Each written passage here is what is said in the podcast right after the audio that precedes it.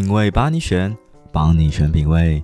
我是 Barney，每周一到五晚上七点，每天二十分，探索知识，由浅入深。休息完一个礼拜之后，我回归啦，在这边预祝大家宏图大展，家徒四壁。哎喂，不是啦，这个又是星期一啦，大家回归准备当社畜上班了吗？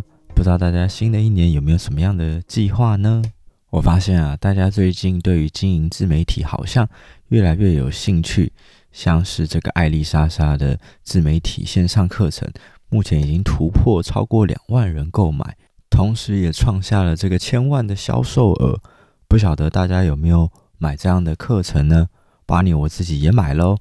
如果等它之后四月正式上架之后，上完课程，把你我再跟大家分享我上完艾丽莎莎课程的一些心得感想。在 Podcast 上再跟大家分享，发现最近大家对于当自媒体越来越有兴趣，也越来越多人投入这个市场。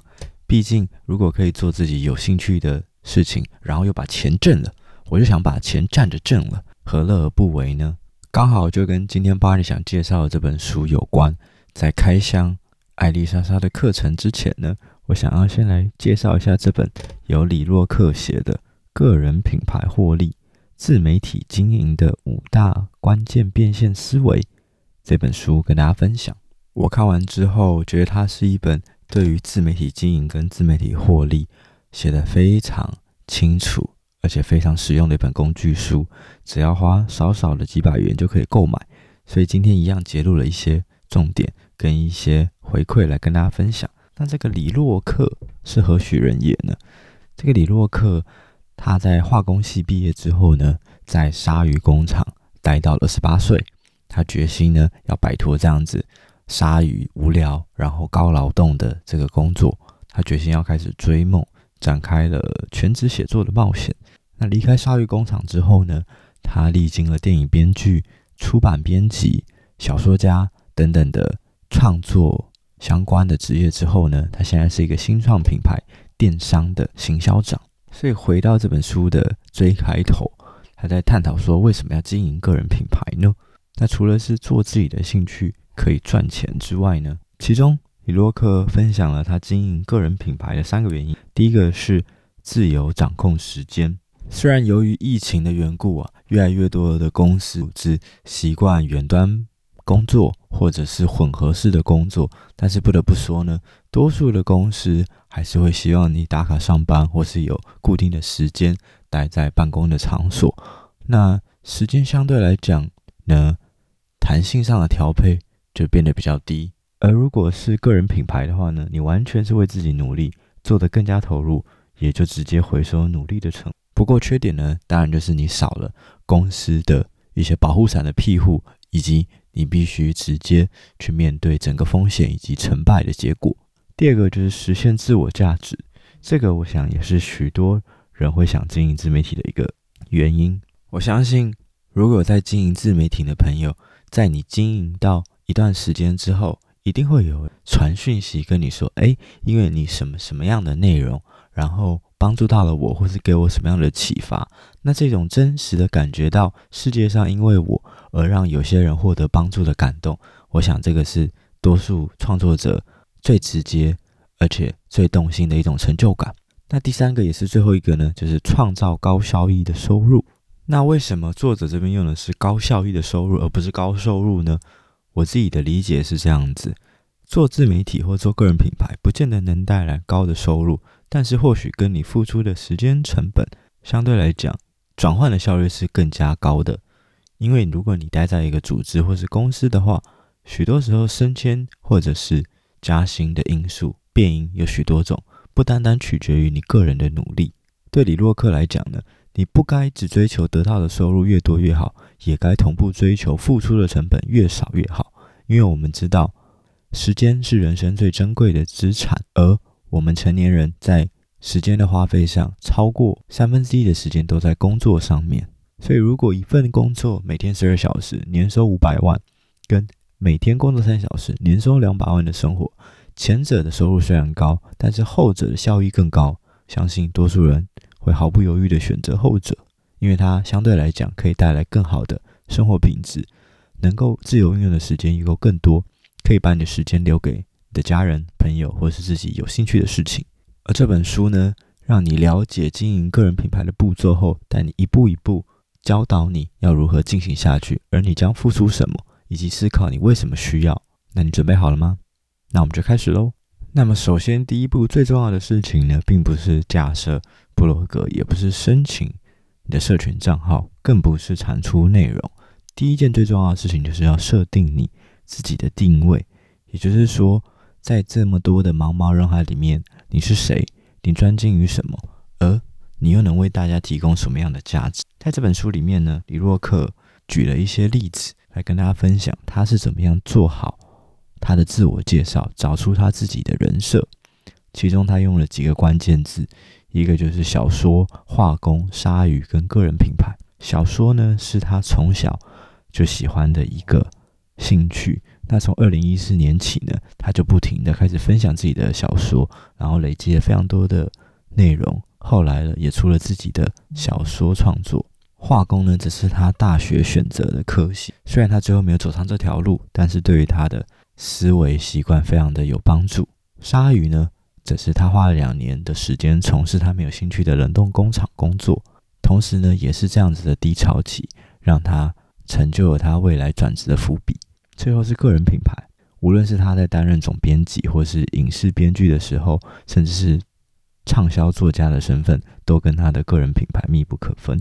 所以，透过这样的练习，或许你也可以想想说，你的关键字是哪些，而这些关键字在你列出来之后，说给你的朋友或是陌生人听，他们会觉得你会是什么样的人呢？比方说，巴尼我自己的其中一个关键字，可能就会是酒吧。那讲到酒吧呢，大家就会想到，嗯，跟吃喝玩乐相关的，或者是对酒类相对熟悉。那除了吃喝玩乐，对酒类相对熟悉之外，可能还会想到说，嗯，这个人可能比较有品味啊，或者是对于这些精致的事物感到有兴趣。人都是由过去的经历去形塑现在的我们，所以你可以选择拿出来分享的关键字，愿意说给大家听的往事，这些资讯就会帮助你建立在听众心目中的形象。所以或许你也可以想想你自己的三个或四个关键字是什么呢？接下来讲完关键字，我们就要来分享一下你要如何定定你自己的头衔。那么为什么会需要一个头衔呢？毕竟在做同一个领域的人那么多，你要如何跟其他人做出差异、脱颖而出呢？比方说，如果都是旅游类的创作者，但是你专门做冷门国家、去荒野探索的类型，那你可能就跟日常主流常见的日韩、东南亚旅游类型的创作者不同。又或者你是一个酒类频道的创作者，那你专门讲的呢是家庭调酒的类型，比如说像恩熙俊。那你就可以在同样的领域里面找出不一样的定位与特色。这中间呢，李洛克也分享了一些例子跟组合。其中第一个例子呢，就是身份加专长。他说他有个学员是牙医，而他出过一本以牙医凶杀案为主的推理小说。所以比起介绍说“嗨，我是一个牙医”，无聊的时候偶尔会写写小说。相比起来，写推理小说的牙医师。这个头衔是不是相对来讲就比较独特、比较闪耀呢？第二个例子是经历加上专长。书中提到说，有个学员他想写旅游文章，那同时他也对咖啡也很有研究。那我怎么样把这两个领域相融合呢？还是我应该挑一个主题写就好？那这时候李洛克就建议他说，你可以把两个融合在一起，你就是旅行的咖啡师。虽然网络上写咖啡的人应该不算少，写旅游的人更是超多的。不过，如果有同时这两样交集的作者，应该就相对来讲会减少很多。那第三个例子呢，则是领域加上专长。他这边就提到了另外一位知名的创作者欧阳立中老师。那欧阳立中老师在离开他高中国文老师的职业之后呢，他现在是一名写作教练。可是网络上教写作教练的人，就我所知，就超过十个人以上。那怎么样从中间脱颖而出呢？欧阳立中在写作前面加了“爆文”两个字，也就是容易被分享的文章这个领域来限缩自己的专长。所以，当他到各大场合介绍自己的时候，他就会说：“哦，我是一个爆文写作的教练。”也就是说，我专门教大家写如何容易被高分享，易分享的文章。第四个则是领域加领域，这就是我前面提到的几个例子。比方说，在一些非常热门的领域，已经非常多人分享了，像是旅游啊、咖啡等等的，你怎么样脱颖而出呢？像是我前面举例到的，比如说你专门去冷门国家旅游，或是你专门做家庭酒类分享的 YouTuber，都是一个限缩领域的方式。书中的举例呢，则是说，诶，我可以把领域限缩再限缩。比方说，同样是美食部落客，我只分享台中地区的火锅，那么我就可以在台中地区火锅达人这个领域打出我自己的一片天。所以，你如果你喊出你是台中火锅王，那瞬间你就抢了更多的注意力跟影响力。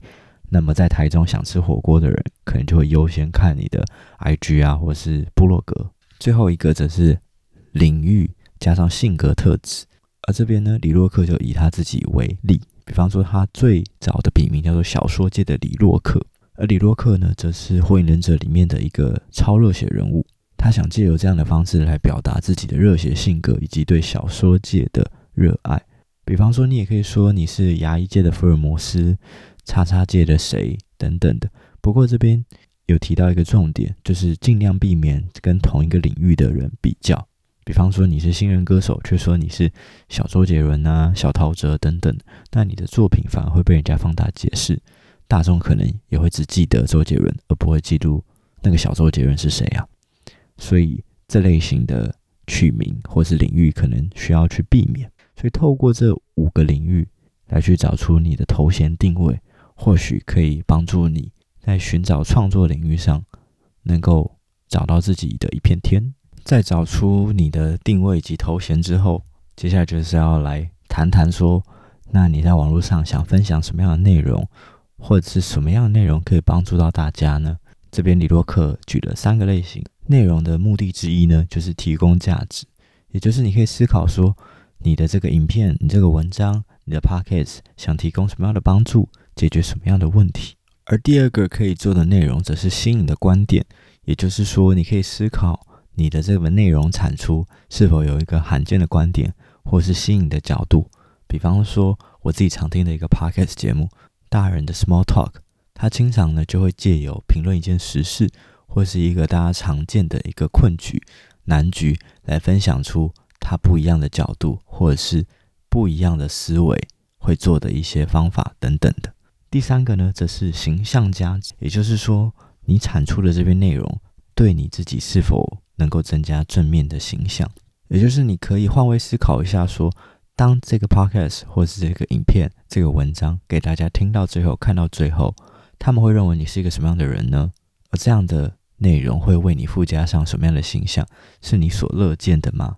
所以这三块或许是在你想分享什么的时候可以去思考的部分。